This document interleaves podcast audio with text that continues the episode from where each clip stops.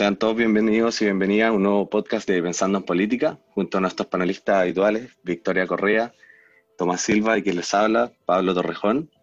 En el podcast de hoy hablaremos sobre seguridad pública, ciberseguridad y además haremos un breve análisis de la, de la contingencia política en temas en tema de, de, orden público. Para hablar de esto nos acompaña Lucía Damer, ella es socióloga de la Universidad Santiago de Chile y además es directora de Espacio Público. Bienvenida Lucía, muchas gracias por, por haber aceptado esta invitación a conversar con nosotros. Hola, sí, muchas gracias a ustedes por la invitación. Bueno, nos gustaría, como siempre en nuestros programas, eh, comentar un poquito de concepto y nos gustaría que eh, nos pudiera ayudar a entender a qué entendemos por eh, seguridad pública y el concepto de una seguridad, de una ciudad segura. A ver, el concepto de seguridad pública es un, digamos, es un concepto tradicional, ¿cierto? Que lo que busca es hablar de aquel proceso por el cual los ciudadanos se sienten protegidos de ser víctimas de hechos de violencia o hechos criminales en general, el concepto de seguridad pública está más bien vinculado a la mirada de la seguridad interior del Estado, que es el, tipo de trabajo policial que se hacía en la época de las dictaduras o las guerras civiles, y con la democracia se han generado otras alternativas conceptuales, por ejemplo, la seguridad ciudadana, donde la seguridad ya no es solo responsabilidad de las policías o del sistema de justicia criminal, sino también hay otros actores, entre ellos los ciudadanos. Eh, después está la seguridad democrática, ¿cierto? Que es otro concepto. Y finalmente la seguridad humana, donde uno lo que dice es que la seguridad no solamente es la, la, la falta de amenaza o, hechos de violencia, sino otro tipo de circunstancias también, como por ejemplo la justicia, ¿cierto? Eh, la, posibilidad de tener acceso a, salud, educación, a vivienda. Eh, pero en general en Chile todavía estamos bastante vinculados con la idea más principal de seguridad pública. Perfecto. Em, bueno, nosotros también nos, interesa ver si nos puede explicar qué, qué, qué implica que, que haya un, alto o un bajo índice de criminalidad dentro de una ciudad. A ver, em, eh, hay diversas em, concepciones y acercamientos teóricos, ¿cierto? De qué es lo que hace que, que en un determinado lugar haya más o menos criminalidad. Eh, y, depende mucho de los lugares, pero te podría decir alguna, algunas cosas que sabemos. Uno, la pobreza no está vinculada con mayores niveles de criminalidad, sin embargo la desigualdad sí. Los países o las ciudades más desiguales en general tienen mayores niveles de criminalidad. Eh, segundo, que hay que diferenciar entre la criminalidad común y la criminalidad organizada. Eh, efectivamente, para que tú tengas criminalidad común, es decir, los, los robos en las calles, etcétera, uno podría decir que hay algunos factores más sociales. Por ejemplo, el abandono escolar, por ejemplo, la violencia intrafamiliar, eh, por ejemplo, el consumo problemático de alcohol y drogas, eh, también eh, los problemas de salud mental no tratada y, por supuesto, los problemas, digamos, estructurales de violencia.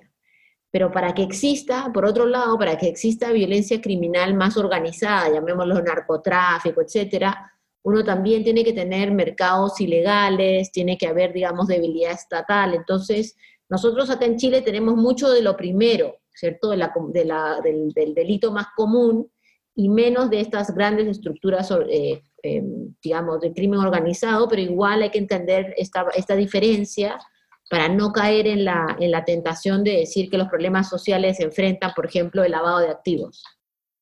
A propósito de, los delitos, hoy en día, eh, según las cifras del Ministerio Público, ciertos tipos de ilícitos como el robo con homicidio eh, se han incrementado en, en un 120% respecto al año anterior.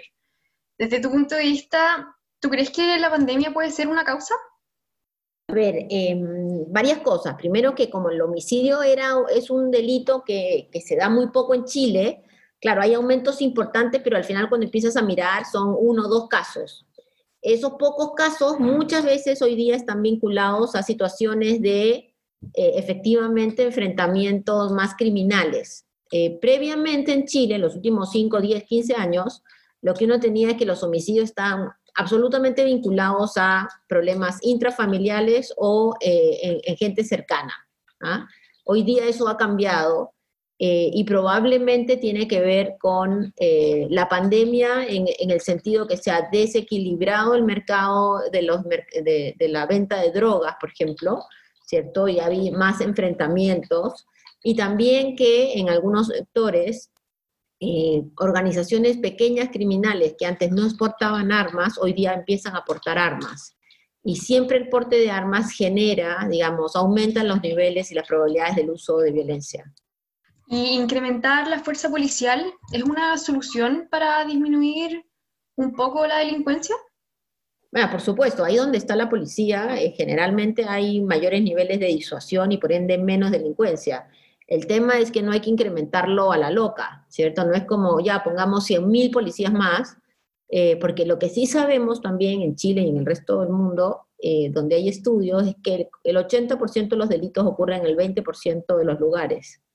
Entonces, muchas veces no es que necesitemos hoy día más policías, sino que lo que necesitamos es ponerlo en aquellos lugares donde los delitos ocurren más seguido. Y si, si bien, Victoria, tú me preguntabas por los homicidios, por ejemplo, en general los homicidios en Chile están súper concentrados en ciertos territorios, ¿cierto? De hecho, ocurren casi como que en manzanas eh, pequeñas, eh, bastantes. Entonces, ahí lo que uno necesita es una, mucho, una mano mucho más inteligente para tener presencia policial en los horarios, en los lugares donde ocurren más de estas cosas, pero también reconociendo estos otros factores sociales. La sola presencia policial puede disuadir, pero cuando tú estás hablando de un enfrentamiento entre bandas, por ejemplo, eh, puede por, eh, un poco mover en el tiempo o mudar el delito, pero no lo terminas eh, evitando. Ya pasando un poco más a otro tema que tiene que ver con la justicia.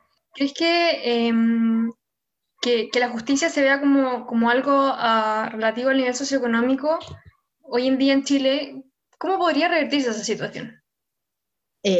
A ver, efectivamente la justicia eh, está, primero que nada, las leyes las escriben los que llegan al Congreso y los que llegan al Congreso generalmente son parte de una élite política, económica y social. Eh, es una élite que en general en Chile y en otros países del mundo lo que tiende es a fortalecer los castigos para aquellos delitos que encuentran que son las amenazas, entre comillas. ¿cierto? Amenazas que generalmente están muy vinculadas a eh, delitos contra la propiedad o contra las personas. Pero aquellas cosas donde la élite sí está más vinculada, por ejemplo, corrupción, fraude, delito financiero, etcétera, reciben menos penas. Entonces ahí uno tiene un, principal mecanismo de desigualdad. Un segundo mecanismo de desigualdad frente a la justicia, obviamente, es el acceso a, los abogados eh, de apoyo, ¿cierto? Eh, la defensa, la calidad de la defensa. Pero también, y esto es bien relevante, en, Chile, la, mayoría de la gente o de delitos que se resuelven, y por ende gente que queda detenida, son hechos donde rápidamente es detenida una persona en acto de flagrancia. Por ende son delitos menores, no superorganizados, eh, y por ende también tú tienes ahí una, una cierta injusticia, porque en el fondo estamos deteniendo un montón de vendedores de droga pequeños, pero a la hora de la hora los grandes vendedores de droga o los grandes comercializantes de droga ni siquiera aparecen en el sistema y si aparecen y son detenidos, tienen la capacidad de tener un muy buen grupo de abogados y darle la vuelta al sistema para quedar fuera. Eh, y es por eso que las cárceles en América Latina no solamente están en crisis, sino están pobladas de gente muy pobre, casi analfabeto funcional, con enormes problemas de consumo eh, problemáticos de drogas y alcohol, entre otras cosas. Lucía, te quiero llevar a la parte ya más de tecnología y emprendimiento, que es un poco lo que, lo que me gusta a mí. Te quería preguntar si la ciberseguridad es un concepto que, que ya venimos escuchando hace un tiempo, ¿cierto? En ese sentido te quería preguntar si crees que las cámaras de vigilancia y el análisis de datos por sectores vulnerables otro tipo de, medidas tendientes a generar seguridad en la población con innovación son medidas a las que Chile está preparada tanto legalmente y culturalmente.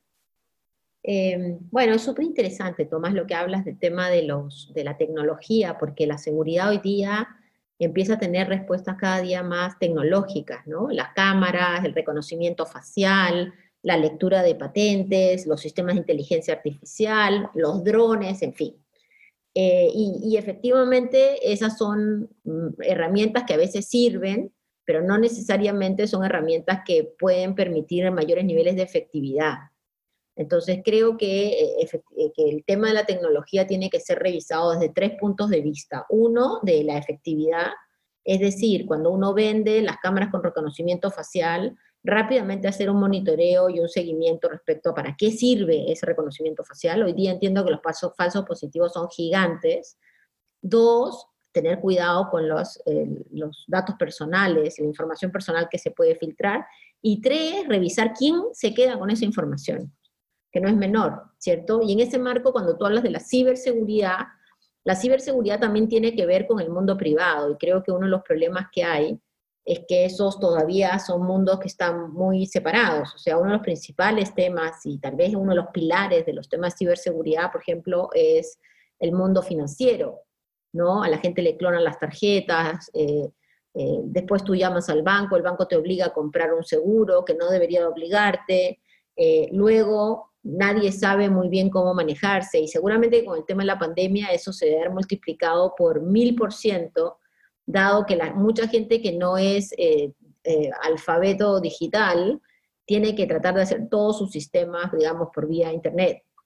Entonces yo te digo que los temas de ciberseguridad estamos bastante atrasados, hemos ido avanzando, pero no ha sido, eh, no, no, tiene el nivel de prioridad que debería tener en términos de discusiones legales y sobre todo en términos de discusiones operativas yo todavía extraño una, una, mesa de trabajo mucho más activa con el mundo de la superintendencia de bancos, eh, ¿cierto? Una mucha más activa en términos de los datos personales que se utilizan en el Estado. Bueno, lo vimos, este, Tomás, con, con el mundo del COVID, ¿no? ¿Cuántos datos personales no se han filtrado? Eh, y esos son temas de ciberseguridad de todas maneras, porque puede haber por ahí alguien en el planeta mirando datos y termina sacando tu información y robando tu identidad eh, con mucha facilidad. Entonces ahí hay un, capítulo que creo que es un capítulo todavía bastante abierto. Oye, te quería preguntar esa combinación del, tema de seguridad con público y privado. La, seguridad es una materia que, que no se ve solamente desde lo público, sino también justamente desde lo privado. Entonces te quería preguntar, ¿cuáles son a, tu juicio los desafíos que enfrentan estas instituciones privadas? Por ejemplo, puede ser algún emprendedor en materia de seguridad, pensando, por ejemplo, en estas nuevas herramientas, como decías tú, de reconocimiento facial. Sí, a ver, varias cosas. Lo primero es que eh, la seguridad es responsabilidad del Estado y los privados tienen que, pueden desarrollar iniciativas, cierto, alarmas, etcétera, pero tienen que estar fuertemente regulados. Yo creo que ya no están tan regulados y ahí hay un problema, digamos, con, con cómo dependen en tantos sentidos de la, de la policía de carabineros. Pero eh, cuando tú me dices de los emprendedores en general, eh, yo te diría que, que, que, es muy relevante también tener cuidado con eh, un poco la venta de espejitos de colores, ¿no? O sea, estamos como en el mundo de, la, de, la, de los apps, y en el mundo de la tecnología, también a veces uno está tan desesperado y tiene tanto miedo que, compra cualquier cosa. Entonces, por ejemplo, con el reconocimiento facial, está súper comprobado que los niveles de falso positivo son muy altos, entonces uno no puede necesariamente concentrarse solo en eso como una resolución.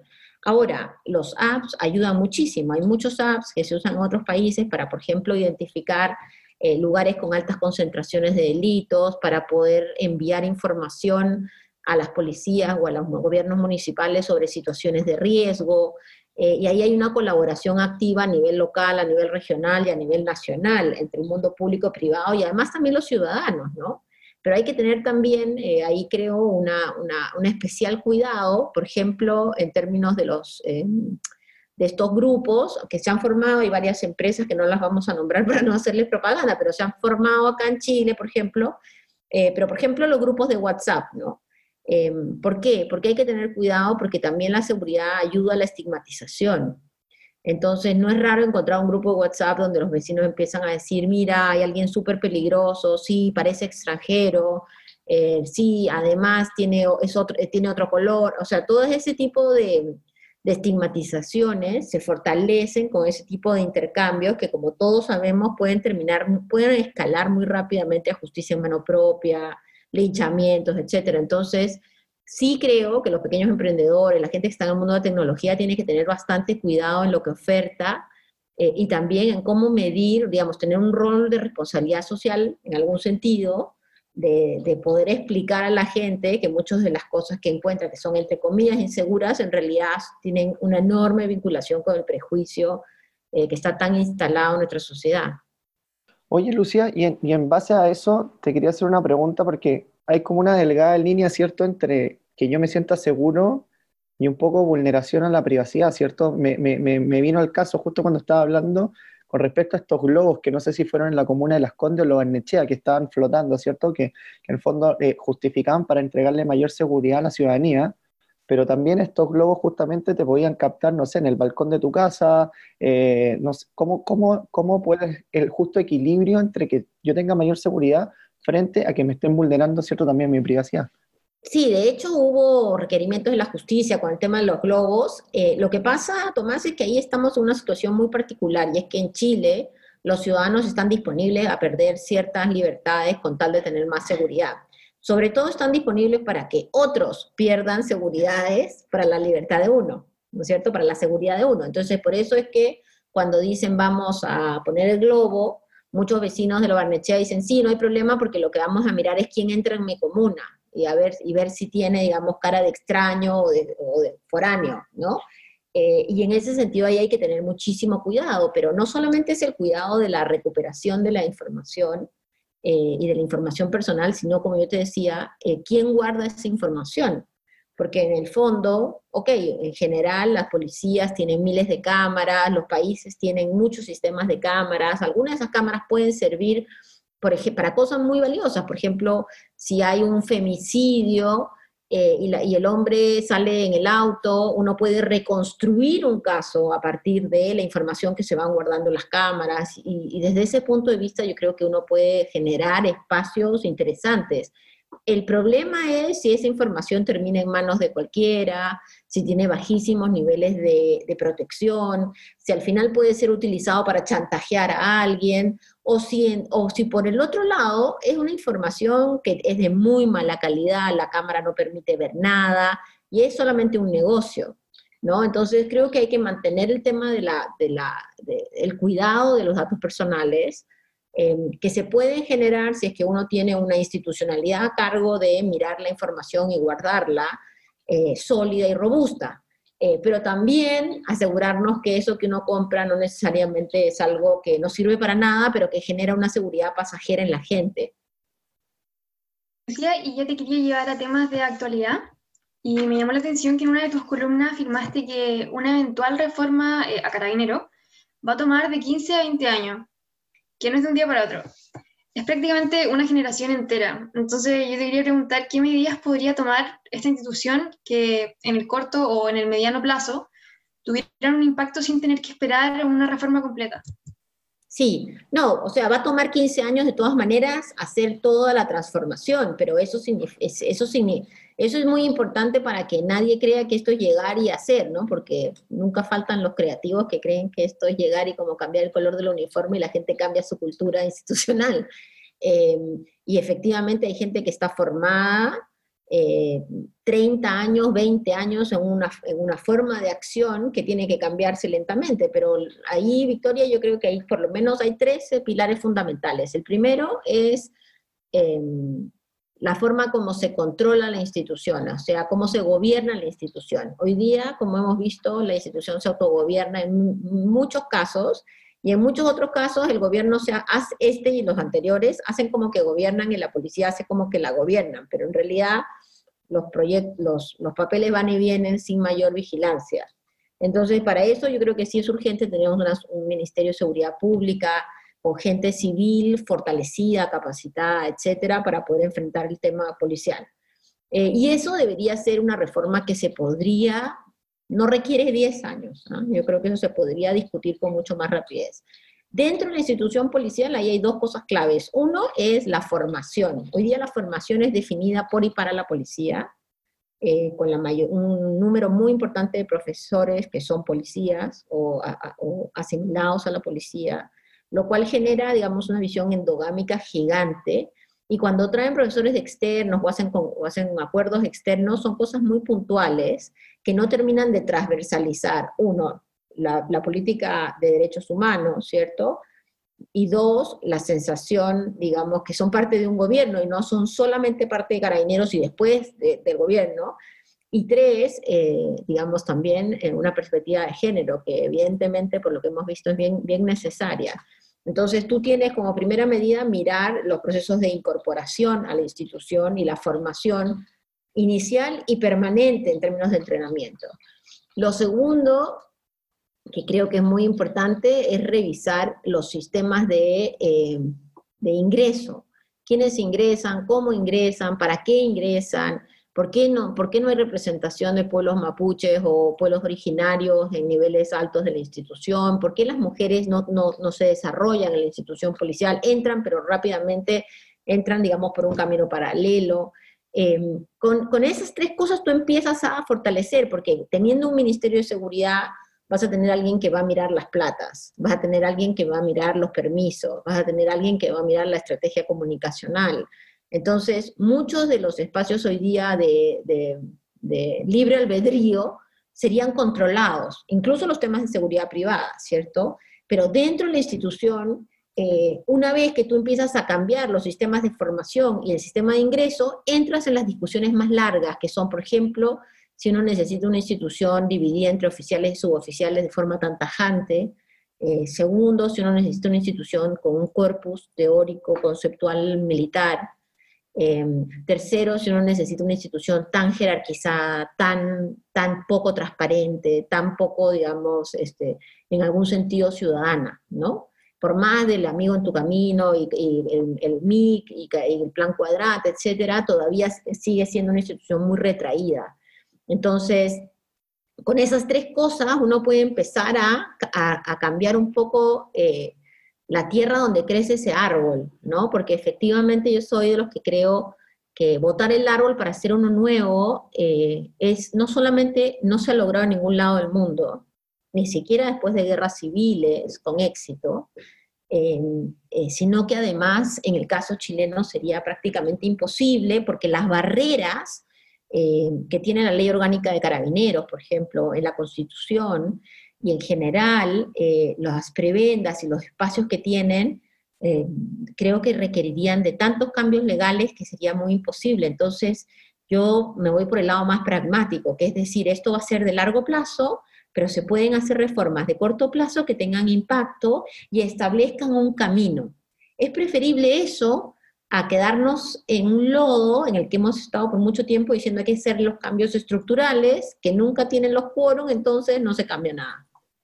Claro, y en ese sentido yo vi en, hace poco una, encuesta que hiciste en Twitter que me llamó mucho la atención sobre eh, cuál era la opción que, votaría la gente y, ganó refundación en cuanto a, la institución de carabineros y que además estaba las opciones de reforma, modernización y sin cambios.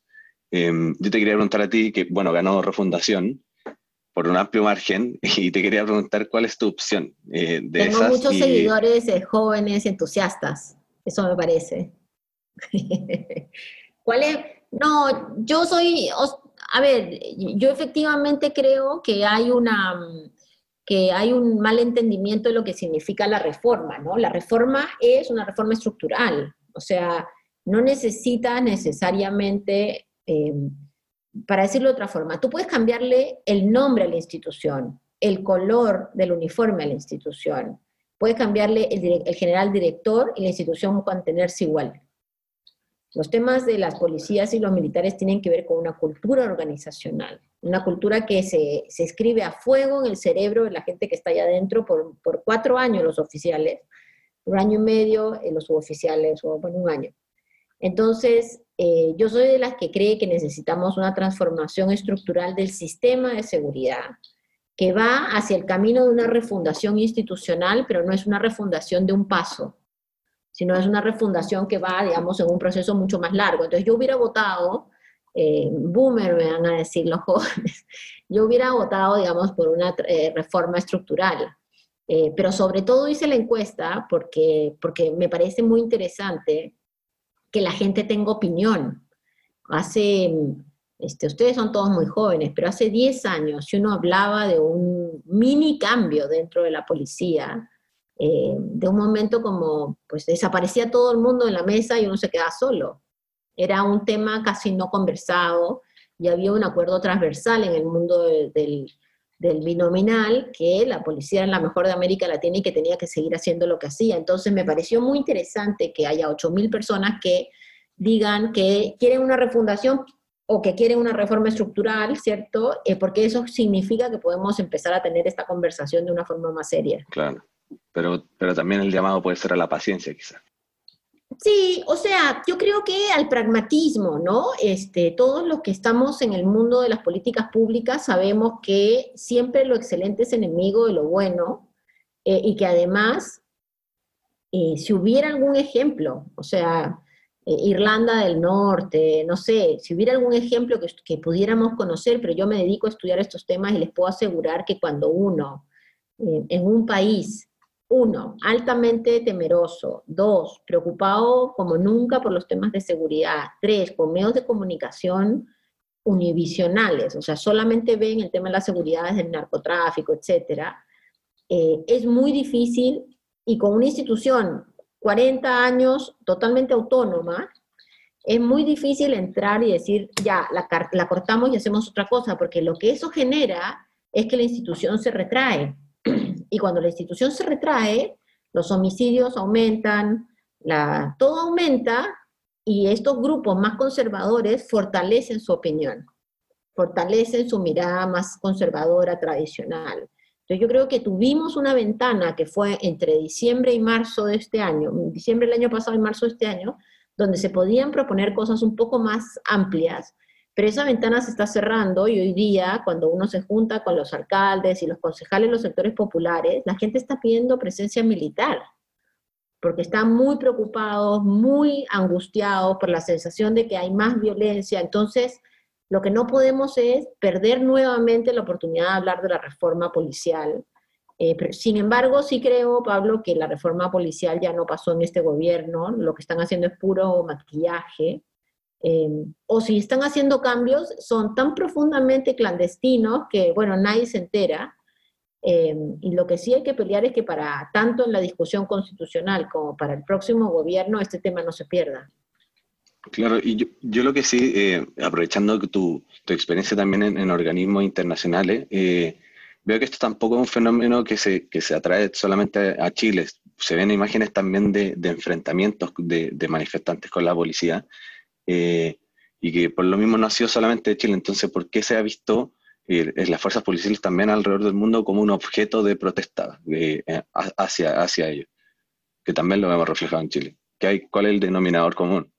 Yo creo que es, ahí es una, un tema más grande, porque hay policías que han tratado de ser reformadas y todo, pero finalmente el tema más grande es la crisis de la política, ¿no? Cuando la política responde a los problemas políticos con policía, esto no, no, no desescala la violencia, sino que la escala. Y uno de los temas que tú ves en Estados Unidos, ¿cierto? Eh, lo que está pasando, lo que pasó en Portland y en otros lugares, eh, es que a temas políticos como el racismo eh, se, se, los enfrenta con la policía, o lo que ha pasado en América Latina en el 2019 en general, Siempre hay grupos dentro de los manifestantes, siempre hay grupos un poco más violentos, si tú quieres, o mucho más violentos incluso, pero cuando el reclamo es un reclamo político y la respuesta institucional es una respuesta de criminalización, la violencia no cede, la violencia aumenta. Entonces sí creo que eh, la falta de vinculación de los partidos políticos tradicionales con la ciudadanía, eh, los niveles de desconfianza, digamos, toda la crisis política que vemos en general en el mundo entero, ¿cierto? Eh, ha llevado a que cuando hay manifestantes en la calle rápidamente se habla de ellos como si fueran criminales, se los criminaliza, entonces es muy fácil decir los vándalos, los narco-anarcos, los criminales, los, no sé, los delincuentes, ¿cierto? Eh, tratando de, justificar que entonces la respuesta no es una mesa de diálogo o una reforma política, sino que la respuesta es policía. Eh, y ante el llamado de la, policía, la policía, bueno, no se va a arrestar, va y hace lo que tiene que hacer, que generalmente es un uso, digamos, este, ostensible de la fuerza, eh, y ahí entramos en un proceso de escalamiento del cual es muy difícil de salir.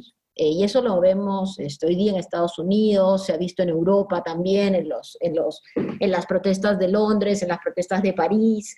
Eh, en los únicos países donde no se ve eh, es en los países donde hay algún manejo político o hay gobiernos totalmente autoritarios, ¿cierto? Nicaragua, por ejemplo, este, para hablar de un lado, Rusia, China, o sea, Hong Kong, eh, ¿cierto? O sea, los dejaron por ahí manifestarse hasta que un día vinieron y simplemente se los llevaron.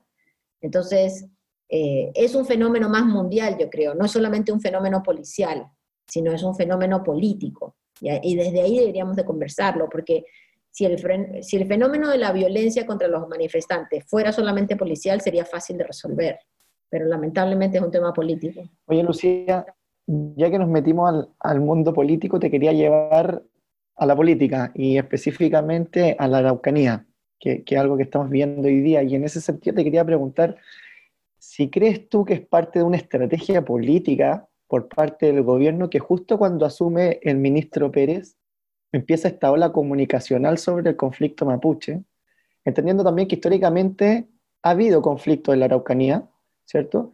Y, y, te quería preguntar si también es trasladar el conflicto de Santiago al sur, entendiendo que también ya estamos saliendo un poco de, de, de la, del, del, confinamiento. Y la tercera pregunta es si crees que el gobierno trata de posicionar también a los que están a favor de la violencia versus a los que la rechazan un poco jugar a, eso, a esos dos bandos. Sí, este, a ver, lo primero es que está claro que el gobierno quiere hacer una división entre los que están con los, con los positivos y los que están con los violentos. Eso desde octubre en adelante es muy evidente, ¿cierto? Y habla como de nosotros contra esos otros, incluso tratando de dividir el movimiento social diciendo el movimiento social no violento frente al narco, anarco, barrista, etcétera, como los, ¿cierto? Algunos los llamaron el lumpen, en fin, todo tipo de estereotipos ahí utilizados, basados muchas veces en cero evidencia en todo caso. Em, y eso creo que es una estrategia que además van a usar para la, para la convención y la van a usar en el super ciclo electoral del próximo año y ahí algunos quedarán como los que son pro violencia y algunos quedarán como los que son pro sociedad, ¿no? En esta visión maniquea que generalmente tienen los, los, los gobiernos de derecha, principalmente, pero no únicamente, como hemos visto en Chile. Este, el tema de la araucanía yo creo que en realidad es un, un tema que siempre está presente, que durante el estallido social llamativamente pasó a un segundo o tercer nivel, yo creo que ahí el mundo mapuche eh, fue bastante pragmático en, disminuir su presencia en muchas acciones en el sur del país. Eh, creo que, que, tiene como sus momentos de subida y bajada el problema, eh, pero que efectivamente le hace, entramos, hemos entrado en un, en un escalamiento nuevamente, porque este es otro tema político al cual se ha resuelto desde, desde años inmemoriales, se ha resuelto con policía, ¿cierto? Em, y con una mirada bastante discriminadora a la sociedad en general. Em, entonces, eh, tiene como unos momentos circulares de aumento y disminución de los reclamos, eh, pero por supuesto que el gobierno, que además eh, la derecha gana en las, zonas, en las zonas del sur del país, que creo que es importante reconocerlo, eh, el gobierno y, la derecha en general va a fortalecer esa mirada del Estado de Derecho frente a los violentistas. Em, y empiezan a aparecer acciones que son por lo menos llamativas, digamos, los balazos contra civiles, ¿cierto? Ayer, esta semana, han habido un par de balazos en contra de vehículos de civiles. Entonces, todas esas cosas que además en un país tan hipercentralizado como Santiago, como Chile, se ven como de lejos eh, y, ocupan un titular no mucho más, yo creo que efectivamente son, no sé si es una parte de una estrategia comunicacional, pero claramente es una estrategia política. Em, y donde el ministro Pérez tiene una visión mucho más conservadora, tradicional, digamos, punitivista que, que el ministro anterior, el ministro Blumel, eh, pero donde nos tenemos que hacer cargo todos, que, que, no se ha podido enfrentar este fenómeno, este problema eh, realmente en su profundidad desde el regreso a la democracia por lo menos, ¿no? Y donde también los niveles de escalamiento y de radicalización probablemente están muy vinculados con este, esta no respuesta o esta respuesta esporádica, digamos, espasmódica que hay permanentemente. Em, dicho eso, yo creo que sí, efectivamente hay un problema creciente en el sur, eh, que, el mundo mapuche no logra, y ese que me parece como la gran pregunta, es cómo no logra trasladarlo al mundo mapuche en la región metropolitana. Como ustedes saben, la mayoría de la gente eh, de origen mapuche está acá, en la región metropolitana. Eh, la mayoría de ellos jóvenes, la mayoría reconociendo sus raíces indígenas, cosa que, ha tomado un par de generaciones para que, que, eso suceda. Entonces es llamativo cómo se logra encapsular eh, el conflicto allá, pero una vez que el conflicto llegue a, la región metropolitana tendrán que tomar, eh, digamos, tomarlo en serio y empezar a buscar medidas más políticas. Em, todo esto también, este, Tomás, se responde a una sociedad bien clasista, bien racista, una sociedad que le ha dado la espalda a sus pueblos originarios por, no sé, miles de años, entonces no, no, no, no, no es sorprendente, ¿cierto? El estereotipo, eh, y ahí también obviamente tenemos que partir desde cambiar los libros de historia este, hasta revisar la forma como uno efectivamente le da un espacio. Todavía no tenemos los cupos reservados en la constituyente, deberíamos, deberíamos haber partido junto con la equidad eh, en los temas de los cupos reservados. Entonces, em, al gobierno, en conclusión, al gobierno le, le, le, abre una oportunidad de consolidar su agenda, pero esto es pan para hoy y hambre para mañana, yo creo. Ya cerrando el tema de actualidad, eh, se viene un calendario cargado de elecciones y el plebiscito va a requerir mucho esfuerzo, logística y seguridad. Sí. ¿Cómo es el panorama de cara a octubre y cómo se puede pensar en hacer este proceso de la forma más ordenada posible? Sí, a ver, yo creo que lo primero es decir que el plebiscito es bueno, que el plebiscito, digamos, eh, todos los que somos democráticos en este país, por más que tengamos algún tipo de reparo con el acuerdo político, etcétera, tenemos que reconocer que el plebiscito nos va a permitir dar una señal de salida al entrampamiento que, existe. Em, que creo que también hay que reconocer que a los últimos presidentes los ha elegido el 25% de la población. O sea, hay, hay, como 30% de la población en Chile que nunca ha votado. Eh, y no vamos a esperar que el plebiscito mueva al 100% de la población. Eh, no se hizo obligatorio el voto, entonces probablemente vamos a enfrentar un plebiscito con no tanta participación. Eh, pero aún en ese caso, eh, creo que es un buen momento para aprovechar el diálogo más cívico.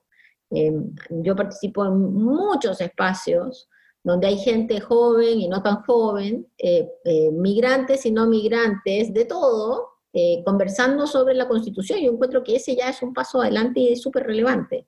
Así al final uno por motivos diversos diga, no, yo rechazo, pero pasé cinco meses discutiendo por qué. Yo creo que en general la gente va a votar por el apruebo, pero efectivamente no va a ser menor la logística de esto, eh, no va a ser menor eh, ver cómo se relaciona la celebración del 18 de septiembre todo el mundo explica desde el mundo epidemiológico que si hay una apertura muy grande para el 18 de septiembre podríamos llegar a un periodo de plebiscito con, altos niveles de contagio. Eh, entonces, digamos, ahí hay unas medidas ciudadanas eh, muy importantes que hacer y además también este, discutir un poco cómo este nuevo escenario, que no es el escenario del Chile creciendo, del Chile con, digamos, con una posición expectante en el planeta, sino un Chile con, con mucho más pobres, con mucho más eh, desempleados, etcétera, puede enfrentar una discusión así de compleja como la discusión constitucional, pero pero yo soy optimista. En el marco de los cinco meses de encierro me siento optimista y creo que, efectivamente la gente va a salir a votar. Eh, y creo que esto nos debería llevar también a, repensar un poco a quienes después vamos a elegir, porque ahora estamos todos en el apruebo rechazo, convención o no convención, pero, pero también eso tiene que ayudar a que gente joven como ustedes, otra gente también decida ser candidato, ¿no? Porque lo que sí creo es que si después de aprobar eh, vamos a una elección entre las caras de siempre, ahí va a ser mucho más difícil enamorar a la gente para que salga a votar. Porque parte del problema es que las caras se han repetido por demasiados años. Oye, Lucía, estamos entrando a la última sección del programa, que son preguntas cortas. Te voy a hacer cinco preguntas cortas, me respondes sí o no, o de uno a siete, dependiendo de la evaluación. Eso es muy difícil, pero dale. ¿Cuál es tu evaluación de 1 a 7 con respecto al ex ministro del Interior, Gonzalo Blumel. Tres. Y el actual ministro Víctor Pérez, el tema conflicto mapuche, ¿cómo lo ha manejado? De uno a siete. No, conflicto mapuche, dos. Perfecto. ¿crees que las exigencias de los camioneros con respecto a los 13 proyectos de ley van a solucionar el conflicto? No, lo van a empeorar. Nota de 1 a 7 a la escuela de carabineros. Como, como escuela, 4. ¿Algún personaje público, uno de cada lado, oficialismo y oposición, que destaque por su contribución al debate sobre seguridad? Uy. Eh, que destaque por su contribución al debate de seguridad. Em, en el mundo de la, de la centroizquierda, me parece que em, Pablo Vidal, eh, de RD, diputado de RD, ha, hecho esfuerzos a nivel local interesantes. Em, en el mundo del, centro, eh, creo que hay alcaldes interesantes, el alcalde Claudio Castro de Renca eh, y la alcaldesa La Pintana han hecho esfuerzos a veces contradictorios, pero esfuerzos muy interesantes. Em, en el mundo de la derecha me cuesta un poco más identificar